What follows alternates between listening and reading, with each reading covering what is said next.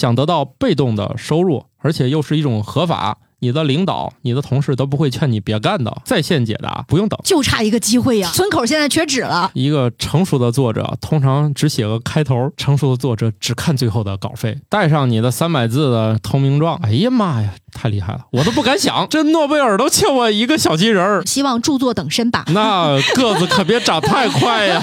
宇宙的终极答案，生活的最终答案。无需定义生活，漫游才是方向。给生活加点料，做不靠谱的生活艺术家。生活漫游指南。哎，你们朋友圈最近看见有那种广告吗？帮你们出书什么的？我已经很久不打开朋友圈了，成功躲过。啊，我朋友圈里最多的还都是什么各种家务机器人他可能看我天天跟人讨论这个，推送比较精准，但是他有一些。那种浏览器会问你要不要精准推送广告，然后一点否，他说广告是不会停的，只是跟你的需求有点差别，就无差别的推送了。可能你干啥都会给你推莫名其妙的广告，跟你没啥关系。后来想想，哎，真是一个艰难的选择呢，是看点顺眼的广告，还是看五花八门的？哎，莫奇老师呢？嗯，会有一些写作俱乐部推送。哦，那是你主动订阅的。之前这还是配音班呢。对 对对，现在现在改写作了，是啊，会有一些，还是配音班好吧，至少还能卖给他个设备。嗯，对啊，哦，不光能诱惑着你去贷款学习，还能带货。对，啊，我是可以帮助大家成为作家，并且出本书的半只土豆。我是小时候有梦想出一本书的巧克力爱巧克力哦，不光出一本书，希望著作等身吧。那个子可别长太快呀！现在停止发育了也还好吧？嗯，现在觉得有点难。那要努力成长了，成长了啊，成长了。呃，我是爱买书的莫奇。大家收听的节目是《生活漫游指南》啊，我们今天就来聊聊这一本书是怎么出生的。我呢，就是不小心从一个写作文写的不好的孩子，误入了一个。我从小就没有梦想过的行业，然后不小心呢，已经干了快二十年了，积累了丰富的素人经验，素人出书经验是吧？对，因为出书可能不是像大家想的，就是第一步，嗯，出书，它不是一步的，不像大象关进冰箱靠几步，开门放进去关上，不是这么简单。你出书呢，你可能前面需要有打怪升级，最后你才有资格出书。但是我们今天不聊这些，我们就假设。你作文已经写的特别好了，嗯，就差一个机会呀！天天就欣赏我这玩意儿写的呀，这诺贝尔都欠我一个小金人儿，他们发小金人吗？那奥斯卡都欠我一笔巨款，巨款，反正反正就这意思吧。啊，嗯，那每天就这样想，朝思暮想，我这个怀才那不孕呢，不育啊。啊，他就没想，就是哪吒的妈已经怀胎三年了，对对对，取出来了啊。对，但是呢，咱有句俗话啊，这个怀才就像怀孕，时间长了才看得出来。你怀孕一个月，这是你你公交车上都没人给你让座，除非原本脂肪就比较厚。啊，我媳妇儿确实遇见过一回，没有怀孕。你这穿的衣服有问题，人家基于年龄判断是不是有了，就给他让座，一脸迷茫的坐下了。后来想想，他是不是以为我怀孕？这都下车了，反应过来，你反应就这么慢。我们今天这个聊聊怀孕呃，不是出处的事儿。这方面呢，今天我们在座的三位呢，可能都没有什么经验。嗯，你不是有经验吗？对呀，不是我亲自怀的。那你可以帮助嘛？对，可以帮嗨帮帮助把哪吒从那个那个肉球里拿出来。好的，我们今天还是说说纸质出版物吧。我都不能帮很多人怀孕，对不对？那个就有点这个不太对劲了啊。是一个我们是一个生活漫游指南啊，帮助大家出书。好了，现在呢，你就像那个白云和黑土一样，嗯。刷墙纸已经准备了那么多了，写的密密麻麻一大堆了。村口村口现在缺纸了，村口厕所现在缺纸了。对了，现在呢，你家里正好有一沓纸，是怎么放到村口去让别人用？走着去啊，弄个小车也可以。这得有个套路是吧？嗯，是这样的啊，如果你有一个出书的愿望，你自己去磨练你的写作技巧啊，或者绘画技巧啊，这都是没错的啊。咱咱就说说这个怎么出书。首先呢，你最好有一个出版界的朋友。比如土豆，嗯，对你比如我，啊，我这第一步已经解决了，我跟莫奇的都解决了，对，都解决了。你俩嗯出书就差写了。对，我标题还没起，按我的经验，一般人想成为作家之前，都找我心血来潮的嗯聊。你看我这个用词一点儿也不像作家啊，都是乱用的。呃，他们都会心血一来潮就找我聊。你看我想出书，我该怎么弄？我说你准备写啥呢？还没想好呢。要么还有一种呢，就是我也不会写，你教我吧，就是特别诚恳说你教我，你教我，你教我。你终于把什么东西都给他的时候，他说我这两天比较忙。搁置出版计划。对，就是他一个字儿没写的时候，他想出书；嗯，一旦你让他写书的时候，他不想出。好了，我就确定你们连这个都克服了嗯，啊！你离出书还是有点距离。首先呢，我可以大概率的跟你说啊，你这本书如果在不了解整个出版任何流程情况下，你就莫名其妙的把它写完了。当然我不能这么说啊，有些人他一看就是诺贝尔的潜质的啊。嗯，今天主要就是以我和莫奇这种资质的来讲，你们这种资质，嗯，那咱聊点别的呗。第一步就先给毙了是吧？啊，呃那个可以啊。这个像巧克力老师呢，他一开始给我交那个稿子呢，我就不是特别满意。但出于激励新手呢，我一般都会夸写的特别好。现在呢也不用夸了，因为也确实不用改了，就证明这个一个人呢从生手到学会写呢也也要不了几篇儿。一开始是纯鼓励，没事，反正你现在你也会了。不熟悉，我主对我也没相，我也没相中，但是呢，就不能打击孩子积极性啊，就说写挺好，要不你给这儿改改啊，就就完事儿了。哎，现在写的也不错了，我也不用看了，我也不用改了啊，看还是看的啊，事实审查。你写一天，我至少我也得看俩小时，就是把每一个你里面引用过的数据啊什么的，这都看一遍。好，就你们俩啊，假设你们俩已经不小心写了五万字。咱就假设出本书得有五万字，其实三万也能出啊。五万字，你现在有概念吗是多少吗？没概念。哎，小学生作文一般写多少字？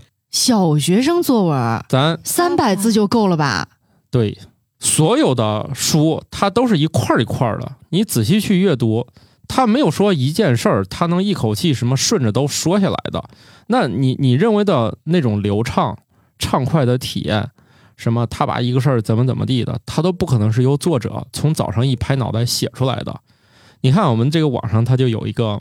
哎，段子特别有意思，我忘了是采访中国哪位作家说，海明威他说他每天都坚持写几页，请问您是每天靠灵感，还是每天靠写几页？这位中国作家说，作家的话你相信百分之十就行了，他一天写几页，哼，反正我不信。但是这种事情呢，网文作家可以做到，日网文更万字。网文作家，由于我中间呢人生走过一小段这个岔道，人家认为我是搞出版的，我去了发现他们是搞网文的。当然人家发工资嘛，我也得学习学习这个行业。短暂的接触了一下，发现他们那个出稿速度真的很快，就是你跟他聊天功夫，他一转身开始噼里啪啦敲的时候就已经开始写了。我不明白这个群体他的创作，咱今天主要也不聊这些，我不太懂。但是咱更多去说流程，这可能覆盖了你无论是网文，你是写科普、写文学，或者说你是个画家，怎么出书的一个东西。你比如说，您二位认识我了，你们可以从想法开始聊，我就可以告诉你们。比如说，你们现在就可以说，你们想出一个什么样的书，我现在就可以在线解答，不用等。你们说想出一个什么样的书，我就能给你们分析这书大概一个套路，怎么能出。乔老师，你要出一个什么书，或者说你这个著作等身，你是 千里之行，始于足下，第一本准备出啥 不是，其实这是我想问你的第一个问题：啊？什么样的玩意儿能出书？基本上，他对公众有一些欣赏价值的东西都能出。由于中国是一个人口基数极其大的国家，你基本上你写啥可能都有人看。另外一点也是，很有可能你写的再努力，也只是搬回家了，就是自己买下来，这些都是很有可能，因为是有那么多人，但是他首先不是那么多人都读，另外其实，呃，图书的头部效应也挺明显的，大家真的是旱的旱死，涝的涝死。有些书基本上有一个印厂，它一年到头可能就印那么一两本，真的接不了别的活了，常年就印那么几种，他干不了别的啊。还有些呢，就是他一共才印了一千本儿，最后还没卖完。所以书就是这样，如果一开始是面向市场的行为，这种是我们会考虑，哎，这个社群他现在特别想读这种类型的，这种卖得好。现在呢，国潮风刮得很好。现在我们大家想对中国的历史传统文化这个有需求，那像我们这些成熟一些的作者或者出版机构，我们更多的是面向市场的出版。而我们，比如说我跟史军老师，我们俩是一家公司的，他每年都会出一本书。这本书呢，我们从来也不沟通，因为这不是我们俩的工作，这属于他愿写啥写啥。他利用自己业余时间，他爱干啥干啥。他出的这个书是他的自我表达，也有出版社想要。那这里面就牵涉几个因素。首先，出版社认为他这个书就是有公众阅读价值，就是我通过读这个书，我能得到一些什么。因为读书有非常多的需求，有的人说我就是读一乐，有的人说我想学知识，我想了解这段历史，我想学一个技能，我想学调凉菜，他想学刺绣，可能它就是有用和有趣的一个结合体吧。出版它是一个商业活动，多数情况下是为了把这个书卖掉的。因为我跟你们讲一下这个合同的本质。传统出版社，作者是甲方，当然现在出版社是甲方啊。呃，传统来说，作者是甲方，就是首先你厉害，你写这东西大家都想看，你是甲方，出版社是为你服务的啊。现在就掉一个了，现在就是出版社我是甲方，你作者是为我服务的。因为啥？说到底，我是市场行为。你这个书就跟郭德纲说的，咱也不用说你的相声比我好，或者我的比你好，咱俩就搞一体育场，谁？卖的票多，谁就赢，不就完了？你其实出版也是这样，你可以认为它是高于一般的生活的，但它的行为是市场的。当然了，我们也认为有一些书很有价值，可能不会有太多人买，所以这里面会有一些出版基金的资助，特别是学术类的书会存在。就是一看这个书大部头很贵，卖不了几本，但是。我必须把它出版了，这样的话，以后哪怕全国的这种大学这个院校里面图书馆一人存一本，这都是很宝贵的资料，是出于这种考虑会有资助性的。他可能这个全书读起来也声色难懂，一般人没有什么必要，根本不看，是吧？中国古代农业史，你说你读它干啥？所以你比如说你们二位要出，你们完全可以想到，哎，其实我这个事儿就很有意思。我每天养大壁虎，我跟他什么？亲亲抱抱举高高，没有啊，太恶心了。嗯，你以为的不行，其实都行。出版其实是，只要你的表达是有这个群体想看的就行。其实现在宠物类的这个书也很多呀，猫猫狗狗的这些书。小猫文学。对，过去出版资源很匮乏的时候，这些书轮不着它出版，大家兜里也没有那么多钱去买这些书。但是现在呢，它是一个消费市场。我们认为什么样的题材可能都会有人看。那这个时候，你充分表达又写得很好，图片又精美，重点是这个出版商又觉得，哎，你这写的还真好啊，哎，就出了。其实你说它神秘吧，不神秘啊。你说它有多高级吗？也真就是我觉得啊，就跟你们说的，那你网文有那么多的粉丝爱看你连载，最后想买你一个单行本，怎么了？出呗。就像我们看到那些网文《盗墓笔记》什么的，最后人家靠这还挣挺多钱的嘛。嗯，还有那个就是明朝那些事儿，是吧？啊，对，人家光靠版税是吧？有一天跟老婆说，我藏了几千万私房钱。所以说总结一下，就是可能甚至是一个一页只有一个啊哈哈的东西，一直到那种专业的学术大部头。都可以出书。你前面说的第一种呢，我们家就曾经有好多。你看那个小孩那个儿童绘本，就是哈啊，甚至可能都没字儿，对吧？它就是个画儿，对，图集是也可以出书，也可以出。嗯，甚至呢，国外还有一些特别的出版物，举一个出版界可能都有小八年、十年的段子了吧？就是国外出一本书，男人脑子里除了性还想些什么？这本书翻开里面一个字儿都没有。这叫本儿吧？对，但是呢，你在国外你就可以把它当书出，因为这个也是不同国家对于出版的那个就是管理不一样嘛。他们那儿登记一下，或者你反正你走完流程，我就让你出。但是我们国家呢，书号还是一个宝贵的资源。除了少数出版社以外，多数出版社的书号每年是就是是那个固定的。嗯，它也是根据你去年的情况，反正综合吧。我我因为我不是出版社管这一块的，我对它的具体政策不了解。但是我们众所周知，绝大多数出版社每年给的书号是固定的，比如说一年一共就给你五千个身份证，你用完了，你今年书就不要出了。嗯啊，它就是这样，所以有限额，所以这就造成了你不能说我一高兴我就去出了，就是书号资源是有限的，它不会让你随便的用。所以这里面就出现了，比如说巧克力老师就认为我跟手工这每天亲亲抱抱举高高，我就想出，然后你出版社就不要，然后他就拿出杀手锏了，说老娘有钱，我买一个书号。你不能说这样，嗨，这个你你而且这这事情是这样，但是你话不能这样，是吧？就跟我们过年时候要请一个财神回来，嗯，你不能买一个财神，你不能一块钱买一个回来，这说起来，那那我没那么多话了，就两个字儿，给你们打钱。打钱是这样的，虽然你这个书呢看起来不太具备有市场价值，但是我们可以辅助你让它实现市场价值。出书是有一套标准的，给我一共发来六张图片，配了五句话。这确实不太好整啊！那我再顺带找个你 要多给点钱，反正也不是不行。然后就会说，既然钱给够，能不能请一个设计师吧？嗯嗯，就把你这些图片啊、文字好好排一排，顺带呢还要请一个有足够资质的人帮你把错别字校对一下。总之，里面会有很多流程。为什么大家会说你想得到一个靠谱的呃，就是系列性的一个知识，你要求助书呢？就是他走完流程了。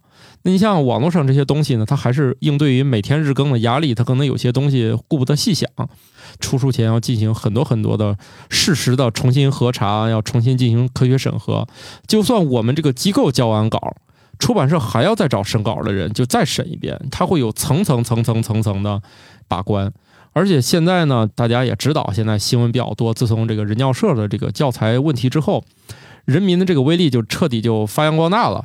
现在我们几乎可以在每一本书里面找到错误，要求这个出版社整改。所以现在呢，我们对于出版的这个流程的要求和监管，其实它是既明确，呃，又有一些这种就是普通人难以理解的地方。比如说，你这个扣子这个形制和当年的不一样，这不是一般人能看出来的。而有些画画的人，他只是为了就是配这一段文字里面的一个意境场景，嗯，就是只是画了一个扣子。哎，对。但是呢，有厉害的人就一眼就看出来，你这个扣子在这个时代是不符合的，马上就发现问题了。比如以前图片了，也是个办法。以前 你不是逗你玩啊？以前的校对，如果说这个墓碑上的字，如果他在全网找不到影像资料，以及说他找到了都觉得不太对，他可以骑自行车去看一眼，反正也只有二十公里，哥们儿能骑自行车去一趟。如果这个还不靠谱，那也确实没 没别的更好的替代物了。就是有很多人去抠一点点的事情。那像你这种呢，巧克力老师，如果你来自一个很很有钱的家庭，就我家里有矿，那家家里有矿不止一个，我就是想写写我的挖矿生活。没问题，没问题，没问题。不是，我刚刚已经想了一个全新的选题了。啊，哎，你看，离著作等身又近了一步，第二本都想出来了。咱第一本就当是自费出版了，自费出版呢，咱整个流程呢也，咱有专业团队为你服务，你放心啊。嗯，钱给够了，保证你这本书它的这个欣赏价值、市场价值、社会的价值，它都是有的。嗯。甚至都给你上价值，保护野生动物啊，什么样的，哎，都都给你上上。不是这本书的选题呢，是我刚想到的，就是我觉得文字量也会特别的少。现在手机有很多的 app 嘛，有一种 app 呢是记录你睡眠状况的 app。好家伙，出个梦话集是吧？哎，对对对对对，你看一点就通了，不愧是专业的。行，这个活儿得加钱。就现在，假如嘛，你刚不是问我和莫奇，就是想出一个什么书嘛，就怎么离谱怎么来。我现在想到的就是我的梦话集，这个是可以出的。我现在就明确的回答你，可以出，钱给我。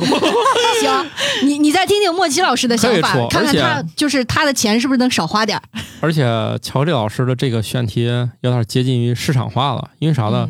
梦话集这个事儿本身呢，它并不荒谬。说梦话的人如果只记你一个人，这得加钱。如果你把全天津市人民的梦话都记下来的话，如果整理的话，那还带口音，那就 那这个书，这个很快乐呀，这本书。这听起来这本书还挺有价值。对，听着就是你虽然看到了文字，但似乎听到了语音呢。对啊，一加一大于二的效果。对，你就可以出天津版、东北话版，嗯，长沙话版系列了，这已经是。对，你这听起来离著作等身又近。对对对对，而且我的选题已经想好了。你虽然是自费出版，但很可能又把钱赚回来了。嗯。哦，好，这是我的选题。对，预定了明年的畅销书。好，莫西老师想出什么？啊，我就很普通啊，我就想出一个奇幻类小说。嗯，写完了吗？啊，没有，大纲都没写呢。啊，行，那明天给我交个开头，这样的话，这个他就不会再问我书怎么出了。按 我多年的经验，一旦让这个人动笔，他就不会找我了。不是，现在就假设啊，莫奇老师已经写好了，那这书我也不要啊。不是，咱们就说吧，就他已经写了三十万字，写完了吗？那就写完了啊。那我也不要。一个成熟的作者通常只写个开头，然后就得找出版社去询问我这个书你有没有意向，然后我们管这个东西叫样章。哦。比如说你要写三十万的东西，就不可能像海明威老师一样每天写几页了。对。听起来挺发奋努力的，就跟有时候我们在家长群里。就听见有家长训孩子：“你一个小时了，怎么一百字都写不下来？”这不就是我的日常吗？下面有个人回复：“我一副教授一小时也写不出一百字出来，你咋的要要求小孩一小时？我想想，我一小时也写不出一百字来，这哪有那么容易啊？所以你三十万这算巨著了。咱一般现在出本书啊，像我们，我跟你说一下概念啊，我们的那个公众号叫玉米实验室，管这个产品叫玉米熊放学小报。”它的一篇文字量也就是一千字，你可以最多写一千二。这样的话，我们每本书大概能收个二十多篇。你算算，其实三万字差不多。我们最后的书一本书也不过五万，就是很难达到五万。不是类型不一样吗？他写的是小说呀，不容易。一本这么厚的书，我大家看不见，我看不见，我比划的就是十指一节儿吧。也无所谓啊，意会一下啊，煮米饭一指两指水啊，咱就算一指厚吧，咱就这么厚的书，大概其实也就是几万字配上画。像你那个，估计上下册同样这么厚的书，如果都印文字的话，我估计我想想啊，能印个十来万字。所以你这本书还挺厚的，上下册嘛，对两册。是以前良心点的话，一本都印下来了，字儿小点儿，行密一点。嗯。啊，后来呢，觉得不得劲儿，就干脆出上下册 啊，多卖点纸。村头的厕所的纸又丰富了，又丰富了啊！别用硬壳啊，不好用。你 这个时候呢，你先写一段，不一定非得是开头，因为开头很可能就看了个寂寞。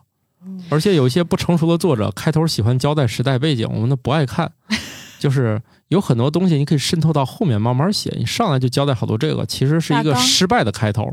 你可以写中间一篇儿，比如说你要写三十万字，你肯定内心会有一个大概的构想，是吧？你已经有奇幻的构想了，那就不是一个简单的事儿了，是吧？通常要构架一个世界，构架一个世界了，这不容易啊。然后你肯定写其中的一篇儿，你可以不用交代这些人，只要能让编辑能读。哎呦我去，这这这字我认识。也行，不认识也可以，他们都能查字典。嗯啊，然后一看，哎，这作者一看就是他能写这三十万字，因为啥呢？写这玩意儿吧，一看都读不下去，心说这人我让他写三十万字，他他能写完吗？他写完我还想看吗？就会有这样的疑问。可能这个合作大概是他不想要这个，你要三十万的，你总得写出个三四千字吧，让人家体会一下你这个写作的功力啊，构建世界的能力啊，你这个小说你到底能不能写吧？啊，主要就是向别人证明我能写，我也能写完。对于这个编辑来说呢，常年他的进行的运动就是被放鸽子，一催稿人就消失。嗯，但是现在这些问题我们都解决了。莫西老师是一个非常优质的作家。行，你就听我说，选题通过了已经。你写完样章，把你的构想弄完之后，这叫报选题。你可千万别这时候说，我写完了，写完了，出版社你爱找谁找谁去吧。包括我也是，你你说你写完三十万字了，我可能也不想看了，因为你是从来没有出过书的素人。嗯，我觉得大概率这事儿可能搞不定。就是按有经验的人来看啊，主动投稿，而且上来投三十万字的这书，反正没有几个奇迹能最后一下就好了的。所以你最好就是写，我们管它叫样章，然后样章完了配上你整个的一个写作的计划，你的那个比如目录啊、结构啊什么的。包括你里面一些人物的一些构想什么的，这就足够了。然后他们就拿这个去报选题，你可千万，就算你写完，你也要偷偷装作没写完的样子。我明白了，莫奇老师需要先写一份 PPT。对，别 PPT 不用你做，因为这个行业就是说啥呢？呃，你作者只要会干你的事儿就行了，他不需要你用那华丽的 PPT 来证明我会写字儿。反正你弄那个也没用，你交一个 TSC 文档能行，因为他才不关心你 排版怎么样，反正他能看清楚这儿是小标题就行了。你哪怕全用 TSC 写，然后这儿写括号小标题，然后写你。我常年就保持这个习惯，我交任何格式，我都会写小标题什么什么，标题什么什么，甚至你给美编发，他会说：“哎呀，你把 Word 转成 TSC 发给我。” 以前老的很老的流程啊，苹果以前它不好打开那个 Word 文档，它经常会要求你传一个 TSC 给它，所以你不用在乎格式啊，不重要，你只要说清楚。做 PPT 在那个出版社上会讨论的这个 PPT 不用你做啊，那是编辑的事儿。他一看你这靠谱啊，行，咱开始搞吧。啊，他自己有一套那个报选题的流程，哎，运气特别好，上回通过了。嗯，就我们俩的选题现在都通过了，是吧？行，给你们签份合同。哎，这个行业必须签合同。嗯，不签合同，聊啥也没干，聊了个寂寞。对，嗯，签完合同呢，你可以赖着不出，但是你没有说咱过一段再签合同呢，这没有，咱俩商量完就得签合同。这个合同呢，一般来说你自己别起草了，没有用，人家那法务也通不过，你也不会弄啊。人家通常就给你一个模板合同，就来这个，你也别改了 啊，你也看不懂上面的写点啥啊。所以这个合同里面它有哪些？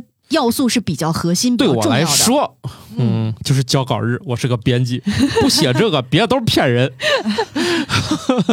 啊。所以对于编辑来说，他就一定想把这个上面的交稿日期给你写清楚。如果你过这个交稿日期，他就可以跟你说不行，咱就算了，我们选题就作废了。嗯，然后这个合同咱可以不执行了，因为是你先耍赖皮了。对，脱稿。因为这个合同不具有强制交稿，就是他强制是咱俩按这个日子来，我要。但你超过这个日子，相当于你违约了。违约呢，反正他也不会有啥惩罚，他不会说因为这个事儿你还得给他倒找钱啊。他除非人家给你预付钱让你干这个，然后你按日子你没写，给人家带来损失了，这可能弄啊。你素人一个，他也不会找你要钱的。当然了，第二点你俩也比较关心啊。乔老师也突破了作为这个自费出版的一个素人，现在终于可以靠自己灵光的脑袋呢，靠出书赚钱了。这个时候呢，合同当中就会载明几件事儿，一个是交稿日期，一个呢，哎，就是稿费的计算了。哎，这个很重要，给大家讲一讲稿费怎么计算的啊。就是我觉得这个当中还要解除大家一个呃名词上的误区，或者说通常的那些说法，就叫版税。哦，我给大家都讲讲啊。它这个东西走完所有的报税流程，打到你银行卡里。它一般备注，或者说反正至少在你的那个个税那一块儿，你查到其实都是叫稿酬。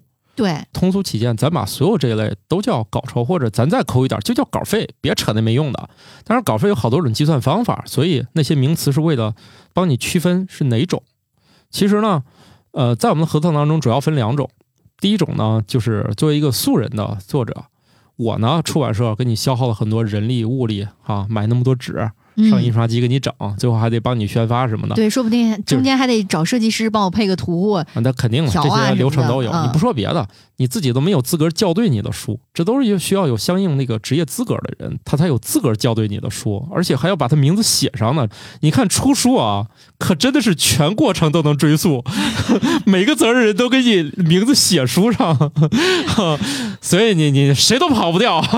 有明确的溯源体系，有明确的溯源，这本书。谁最后是最终的校对者？名字是要写上的，你可别以为我看看我没有责任啊！谁都给你写上。这个时候呢，你素人很可能给你签一个叫做一次性稿酬合同，这里面就是按你的字数计算，或者说你是一个插画作者，按你多少张图，或者咱也不说别的，就这本书你配下来多少页，我给你多少钱。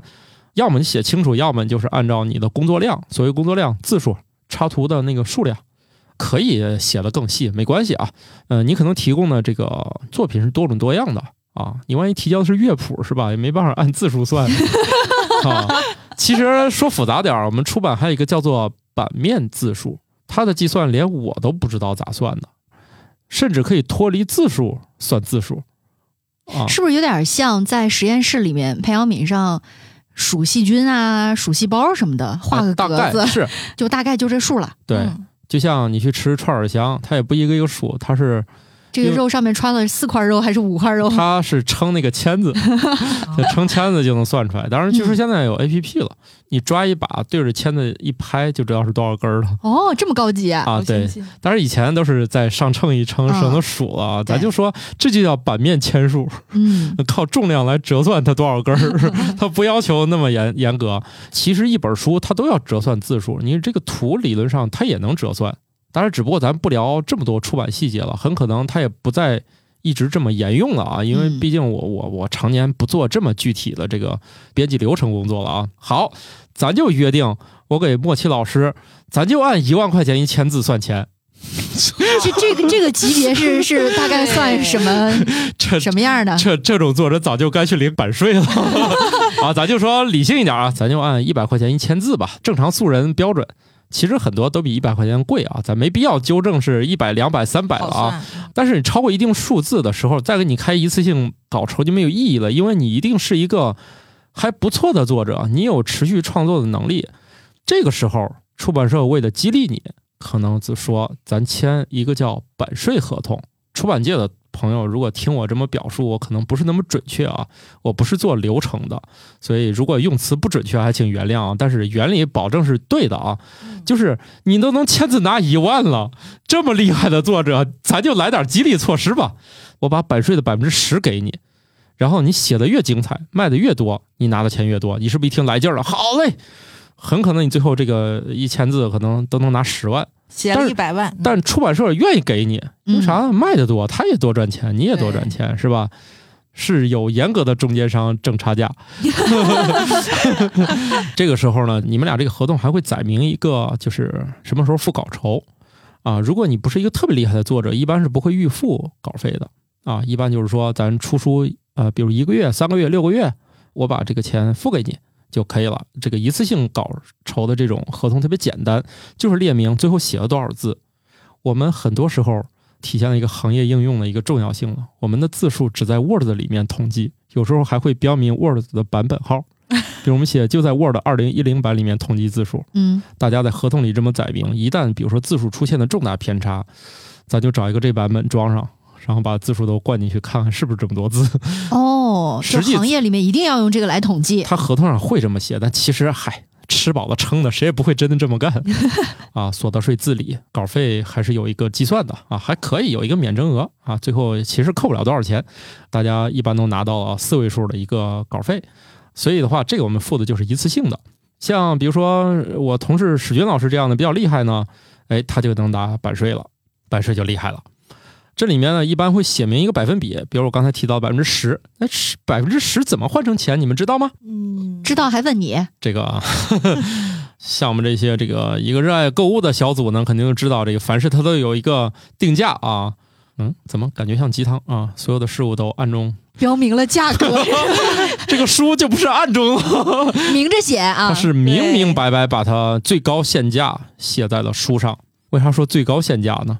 啊，一般不出意外的话，你卖的不会比那个贵了 啊，除非是一些绝版特殊的一些书啊，有时候会上到那种就是年度最贵的一些绝版书上啊，多数情况下书是打折的啊。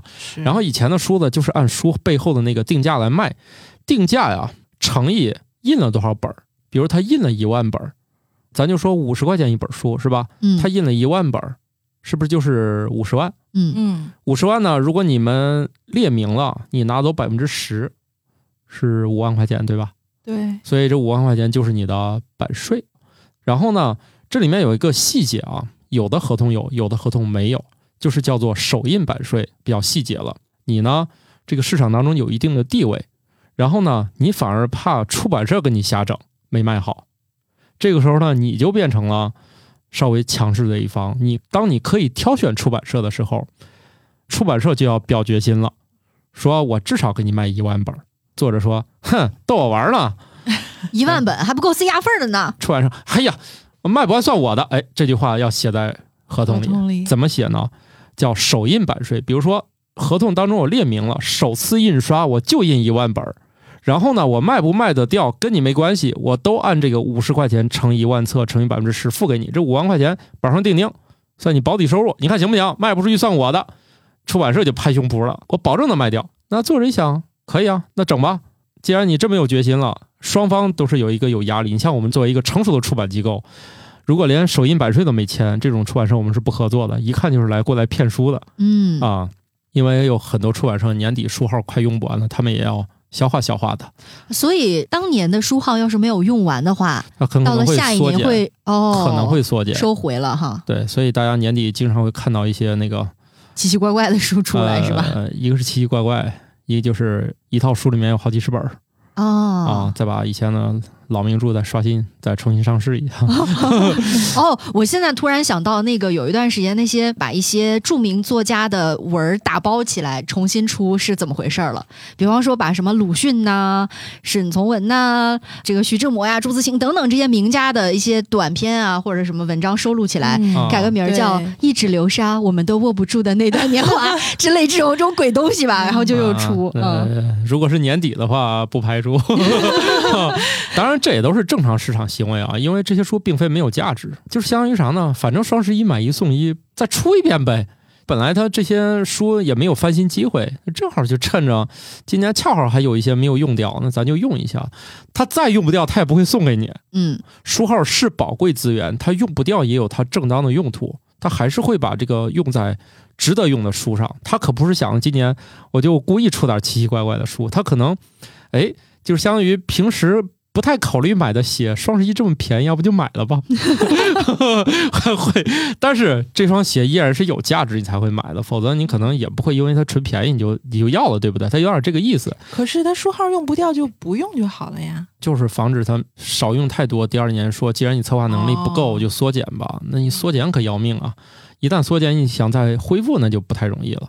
由奢入俭难呐。对，你看那个，就跟那个他们航空公司也一样，这个机场它不飞这个时间长，就给它去掉航权。那它为了保证这个航权，它就得飞几次。你像欧洲有一段，就是那些飞机没事就空跑，它就是为了保住航权，否则就给你咔掉了。以后你再想申请这个航路就很难了。对，别的公司就要走了，你再想要就很难了。所以他宁可空飞一下，他也得飞。咱就不说远吧。总之呢，你们就是哎，都已经签的这种。让出版社先拍胸脯了，嗯，那就证明甭管怎地啊，那个你们合同上列的是几个月结第一次的，他就得结。有时候跟出版社签，他真的会有违约金。如果你非想要，他也能给你。而且有一些负责任的出版社，特别是老出版社，它里面还写了，如果你对这个印数不服，你可以找第三方机构去查。我见过这样的合同，这种很少吧？现在新的都不想写这个了。老的我真的签过这样的合同，哇，写的真觉得，哎，这是甲方你的合同吗？我是甲方，不好意思，失敬失敬，真的那个老出版社一拿合同惊了，我是甲方，哦，是啊，我们得给你服务啊，哦，我是甲方，有乙方你的，觉得还挺人性化，双方还挺对等的啊。当然现在慢慢也都不对等了，毕竟出版社慢慢强势起来了嘛。不过无所谓了啊，最终还是看你们两个双方怎么谈。好，这个时候。会出现什么呢？哼，他一看，虽然我拍完胸脯，但我不想印这么多，他可能就先先印五千本了，但他得按一万本付给你。哦，通常过了一万本之后啊，他就不能说咱每次加印都按那个满额给了，后面加印多少，他只需要通知你一声就行了。在你们的合同期内，比如你们俩签了五年，这五年呢，他只能通知你我加印了，你不能阻止他加印，因为人家可是出钱买你的东西了，对吧？你不让人家赚钱。你是不是疯了 啊？出版社这几年是拥有对这本书的一个非常非常高的拥有权限，他想干啥就干啥。但是多印了这么多次之后的钱还会付给作者吗？会，他是这样算的。这份合同会列明你们的结算日期和付款周期。比如说，他列明每年对账两次，你们可以约日子啊，不一定非得是六月和十二月啊，就是你俩一年可以约对两次账。就两次账，他会给你一个非常大的明细的表，就这个书在各个渠道卖了多少，这有点细节了啊。我们有时候会给一些就是特殊的渠道很低的折扣，比如说农家书屋，比如说那个社群营销。如果我们还按那个正常的那个折扣给他们，我们这个书是上不了这个渠道，他们要的那个点数，或者说他们那个渠道能采纳的点数很低，然后社区营销要的又很高。那我们在这个时候我们就让。让。的时候呢，那出版社说我们都让。这份上呢，你也让。那我们说同意，我们也让。我们会签一个补充合同，就是这些渠道销售的这个数量跟我们版税给我们砍半儿，或者我们只要一点儿就行了，因为没有办法，他们至少能卖掉，能卖掉的人就是说话算数。就是有点薄利多销的意思了。对，我们会让点儿。既然你销售能力强，那我们就自愿让。所以啊，如果你们真的以后成为了知名作者，这些你们就能明白了。其实不要讲究，他拿百分之十，我得要百分之十二，我压他一头。呃，成熟的作者只看最后的稿费，具体是多少。我们跟出版社说了，你厉害，我们可以让到百分之一。我们对这个数字不在乎，你签几都行，我们只看给我们分了多少钱。你给我们签百分之一，如果今年。你能卖掉的册数非常惊人，我一点都不受损，也反而是有些作者跟出版社非争口气，签个什么百分之十四、十七，有签二十的，出版社没有利润之后，他只好给你印一些放库房了，他也卖不了。嗯，他问电商，电商说再降两成，好，再见。问社群，社群 这么高，逗我了吧？出版社没有利润了，因为出书啊，还是要结合成本定价法。什么叫成本定价法？还是根据他付你多少稿费，用了多少纸，然后中间有多少环节，多少钱加成来计算。这样的现在逐渐被呃市场定价法所取代。比如说，我们就认为这本书虽然只有二十页，我非要定到五十八、六十八，因为市场买账，或者就是应对现在那个电商的那个折扣低。那这是一些新的行为啊。但是你书就是不能随便定价，你不能就是二十页纸，你非要卖两三百。这个肯定是有人管的哈，你不能乱来。所以这个书的价钱不是想飞就飞的，还是有一只看不见的手是在管。至少你得证明你大概得有个原因卖这么多钱啊！真不能说几页纸用最普通的纸印点大字小字的就就就卖两三百，那确实也不行啊！抢钱也是有度的啊啊！然后呢，你你就会收到出版社一个巨细的、巨长的一个那种清单，清单就每个渠道卖了多少本儿。所以这就是你首印版税完了之后，你的版税怎么来？印多少是出版社的事儿，但是他结给你的款是他从各个渠道收集上来，比如说新华书店、网店他们的各个事业部，每年汇总上来说，肯定很多书是放在流通环节里面没有卖掉的，比如说某某电商的库房。新华书店的库房他没有卖掉，没有卖掉这本书是不能结账的，因为底下这些渠道也是跟他们结账，跟他们结，他们才知道实销的数量，他们拿实销的数量跟我们说，我们就卖了这么多本儿。然后你们的合同当中，如果像传统的老社就会给你签，如果你不服，你就找第三方机构来监管。如果监管发现是我们有错，我们双倍赔给你；如果你发现没有错，你赔给我，谁输了？监管机构的钱谁出？哎，很合理，对不对？很合理，很合理。老师觉得我们吃饱了撑的吧，给你这数作假。但是咱也是说啊，有些书确实它太畅销了，你也不知道它到底印了多少，印了多少本。而且境外就是你引进的书，它也要找监管机构，要不它真的太放飞了。但是你说能不能也能，但是它属于不正常的情况，因为啥呢？你正规的这个印刷流程，你不是你想印就印的。这种装订成册的印刷物，你没有个手续，你就拿到印刷厂里印，这就叫非法出版物。嗯，盗版。你这书是真的，它也是盗版。有一套流程，什么伪印单啥的，就是，呃，你想了，就要先要给这个印厂我下一个单子，对，你看到这个单子才能印。他没有手续，印刷厂脑门一拍，哎，咱印一百本也卖一卖，那不乱套了吗？你只要对不上啊，这个印刷厂自己印的，它就是非法出版物。就类似于在影院里面，他那个放映也不是说我这个影院开着，只要有电有放映机我就随便放，它是有那个密钥的嘛？都有，不是你想怎么弄怎么弄。所以作为一个素人的，像你们二位这个还没有出第一本书的，咱今天聊的就有点多了。咱突然就就是聊深了，聊深了。咱虽然第一本书没出，嗯，著作等身已经想出来了，那就开始这个分一年几十万的稿费了啊。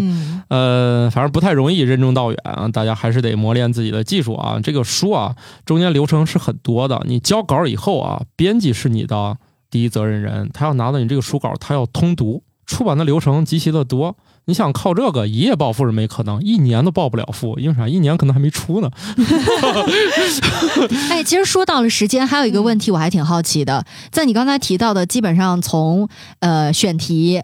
到签合同，到下印厂印，然后最后各种渠道去卖，对吧？嗯，呃，整个的过程当中最耗时的部分是哪一个环节？呃，还是出版本身的流程最耗时。我们最快的一本书大概用了，我想是半年还是九个月，因为我们在二零二零年初的时候，那会儿不是没事儿干嘛，集中公司所有的力量，写了一本书，就是我们甚至也没有外约作者，因为那会儿觉得在外约跟大家讲我们要怎么呢，太费劲了，算了，我就把我两个同事抓起来了，就我们仨写了一本书。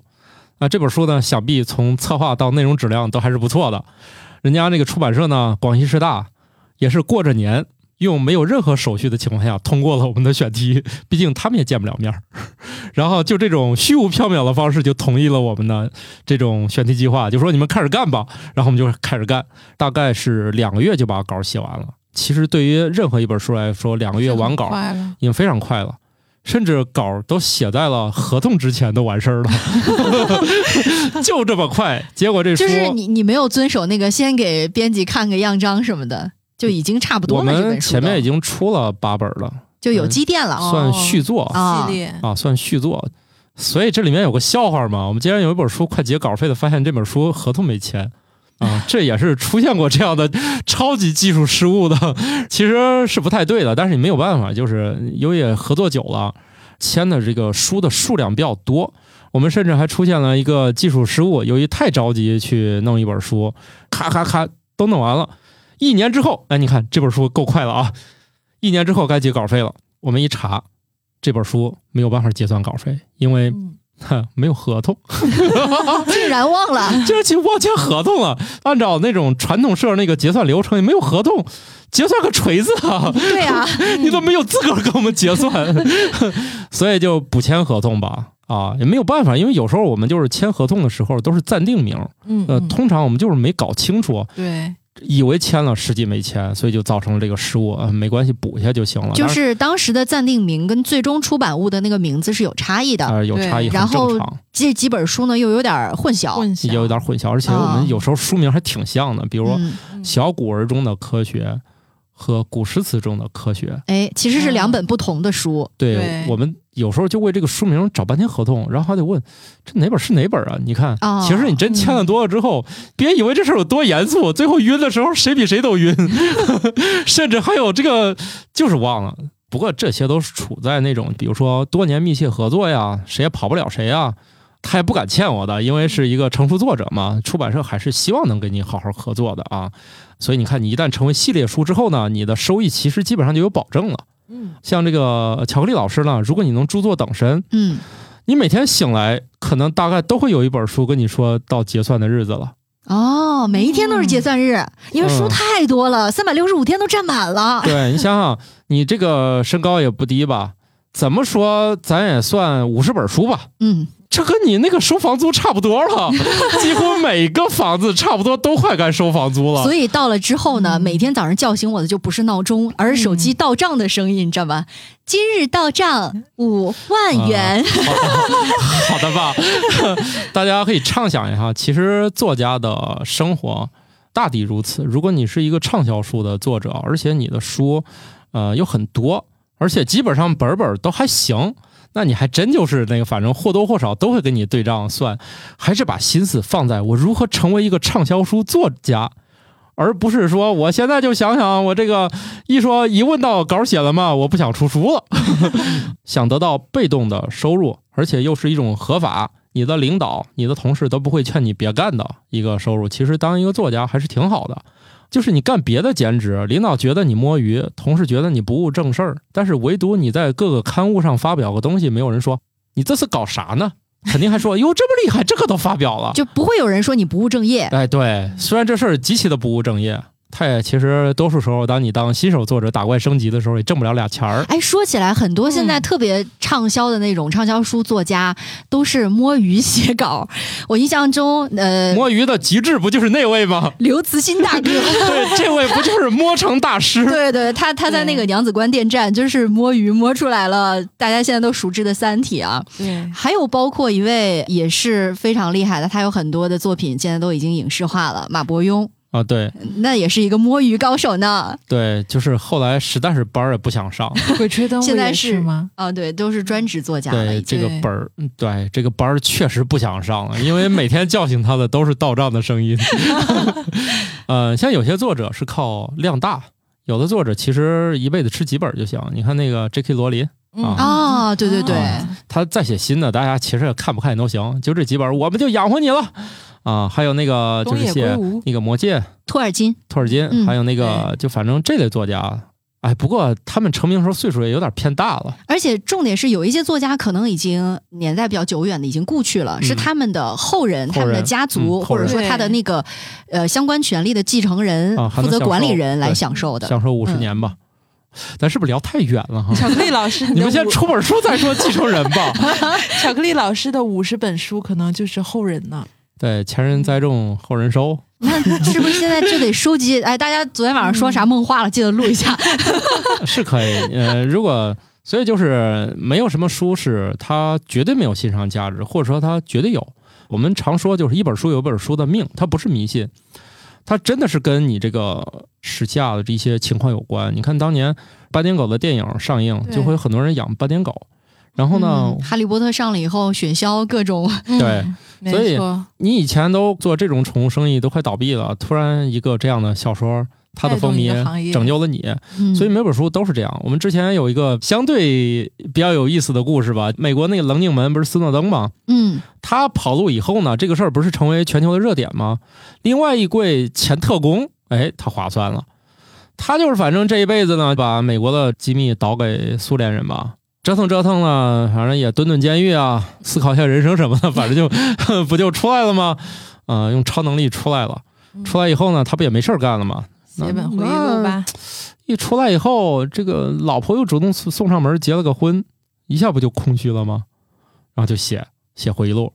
按理说啊，这种回忆录他也不该大卖了，毕竟进去时候是个年轻的孩子，出来时候都 退休了，你想是一老头了。对你当年那些那个风起云涌什么那个特特别猛的那个间谍那故事，其实没人关心了啊。你当年你谁呀？大家都忘了你了。对你那个年代，你你倒卖美国情报，你卖给苏联，哎，这事儿都过去多少年了，不是热点了？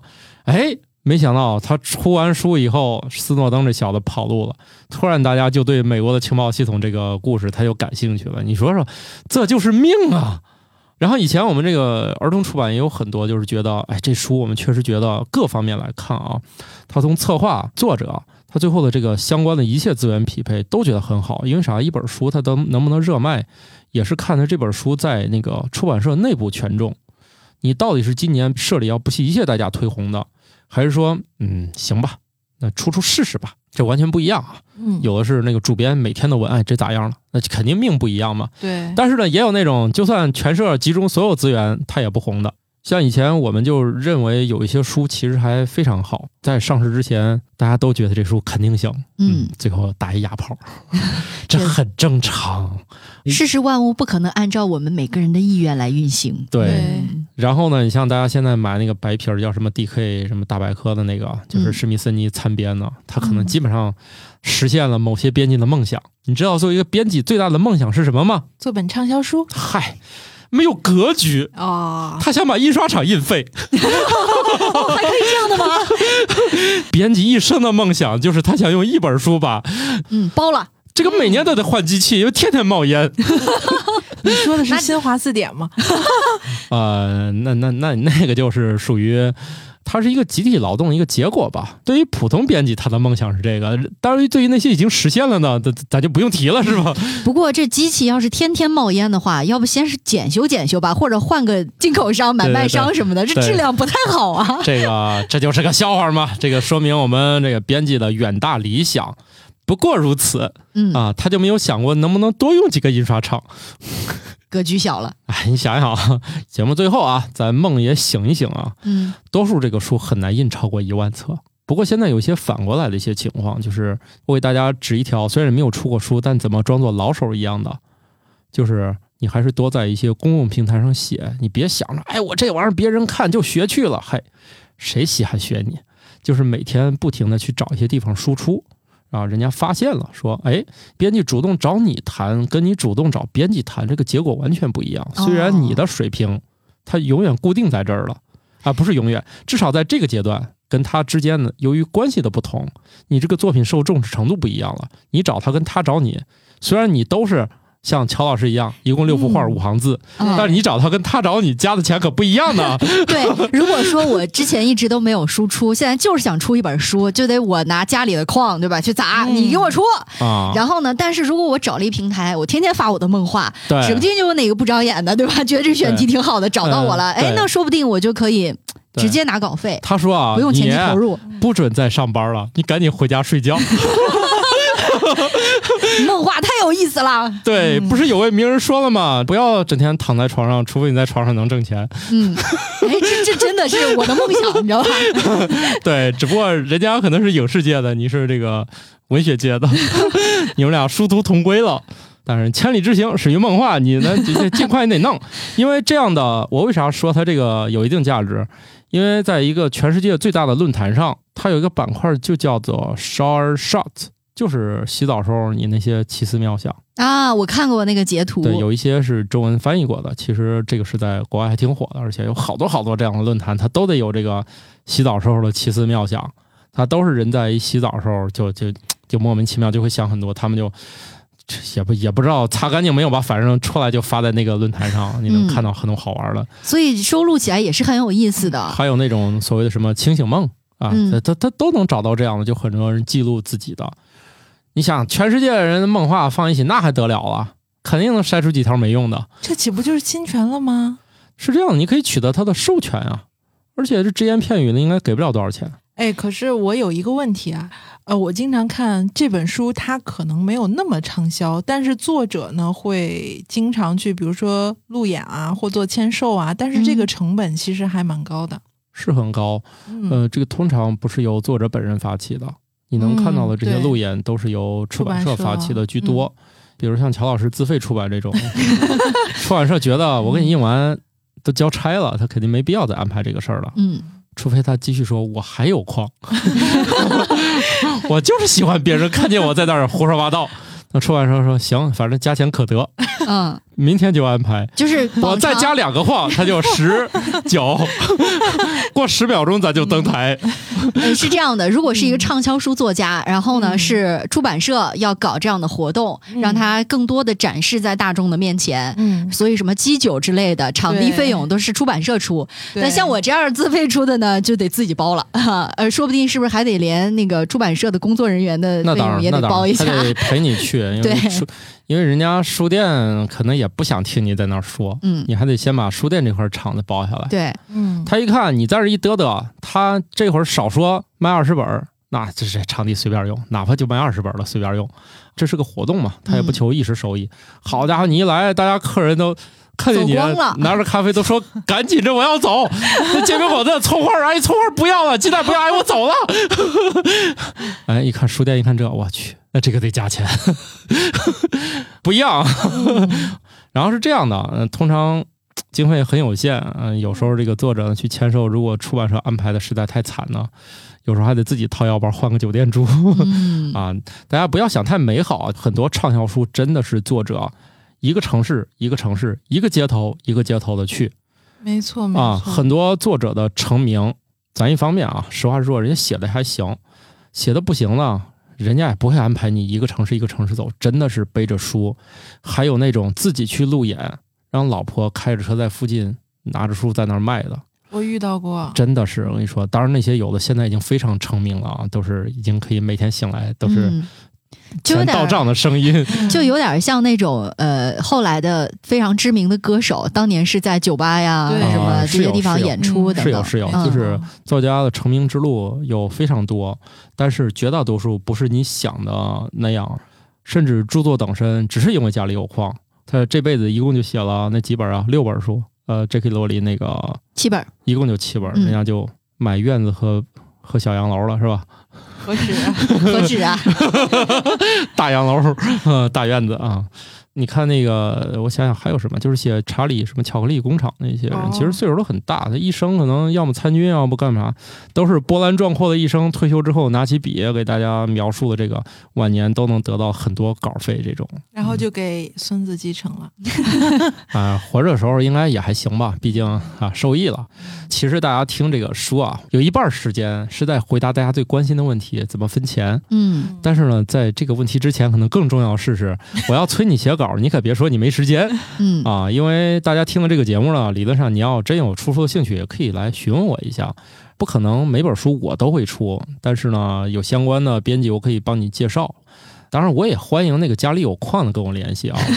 其实最欢迎的就是这种吧。呃，不太欢迎，这个书都是一次性的。对于我们来说，出一本精品的书，我们得到了被动收入，比伺候一个富人，嗯，还是划算。因为我们也不能漫天要价啊。嗯，当然了，你要真把矿给我，反正也能考虑。就是还是看，当然你要那样胡来，人家也不出了。说实在的，是大家心里还是有一个大概的估价啊。太离谱，人家也不干；但是不离谱，我们也不接。是 我们还是愿意你是成为一个作者，以后我们长期能合作啊。这样，我也希望你获得一定的名声。推荐一个电影，你可以大概去找一找那种畅销书编辑和作者之间的关系，叫《天才捕手》，大家可以去看一下。两个男人，嗯，在出书的关键时刻，整天夜不归宿。他们家老婆一直以为是俩人有啥事儿了，确实是有事儿，出书嘛。嗯，对，但可能跟他们想的不一样。嗯，出书用得着整天不回家吗？理解不了，你们在干什么？又不是去钓鱼，怎么就整夜不回来？最后啊，还是打一广告，想成为科普作家的，我这儿呢还是可以的啊，从资源呀、提供协作指导啊，还是可以的。我呢，跟人聊半天，一顿操作猛如虎，一说交稿呢，人就没影了。哎呀，心情不好，嗯、在吗？没人了。也可能我这个在吗，本身就是不符合这个社交礼仪。但是我问你吃了吗？但是我问你，我能有别的事儿吗？你心里没点数吗？我问你，我会有第二件事吗？我到时候问你交不交稿，咱我才会陪你闲聊的。重点是这些朋友可能还一篇呃文章都没有写出来，已经锻炼了无数的脱稿技巧。嗯，对，你自己先试试啊。嗯，第一天做一个作家梦，嗯，第二天呢不说多，自己随便写三百字，能写你再问我。就小学生作文的那么多字数啊，你要三百字都憋不出来，那就算了吧。对，反正你要真有这个热情，你要是能做到，我给你布置作业，你准时交，写不出来我也能帮你。就是我这儿啊，像我作文写这么差，人都能干这一行。他只是需要时间和一些技巧上的磨练。你呢，只要怀揣这个热情，我都能让你行。我常年就是帮素人成为作家啊，我保证能给你教会啊。当然了，也有极个别失败案例，还每次都教那种。这个案例我一生中反正不是很多啊啊，也不要打击人家呢，真的非常罕见啊。绝大多数人都是可以的。我只有一点，你敢拖我稿子，我们就绝交了啊！如果大家想成为科普作家的，可以跟我们联系啊，加入我们听友群。加入方式呢，就在这期节目的结尾有详细指南。带上你的三百字的投名状，欢迎你自己和喜爱写作的朋友一起报名。对我跟莫奇老师说了，我们得设置个门槛儿。我们这个活动叫做交一千块钱学费。嗯，早上要不咱十点开始啊，九点我起不来。吃完煎饼果子，吃完煎饼果子，嗯，咱上午讲理论，中午呢咱就开始布置作业。嗯，今天写完才能走。大门焊死。嗯，晚上、下午谁先写完，谁先个别辅导。我可以等到你后半夜一点到两点，我这个发出来就知道活动组织者的决心了。自己掂量掂量，能不能熬到夜里一点？我那天扛个 扛个小沙发来，睡袋吧？啊，也可以，也可以。对，嗯，小帐篷。嗯，那个现场你肯定睡不成觉，可能会有强制灌咖啡行动。不渴也得喝，你们这个越说越危险了，非法拘禁的十种方式是吧？对，睡着挠脚心儿，没有灵感呢，就用大锤锤你啊，充气的，一直把灵感给你敲出来。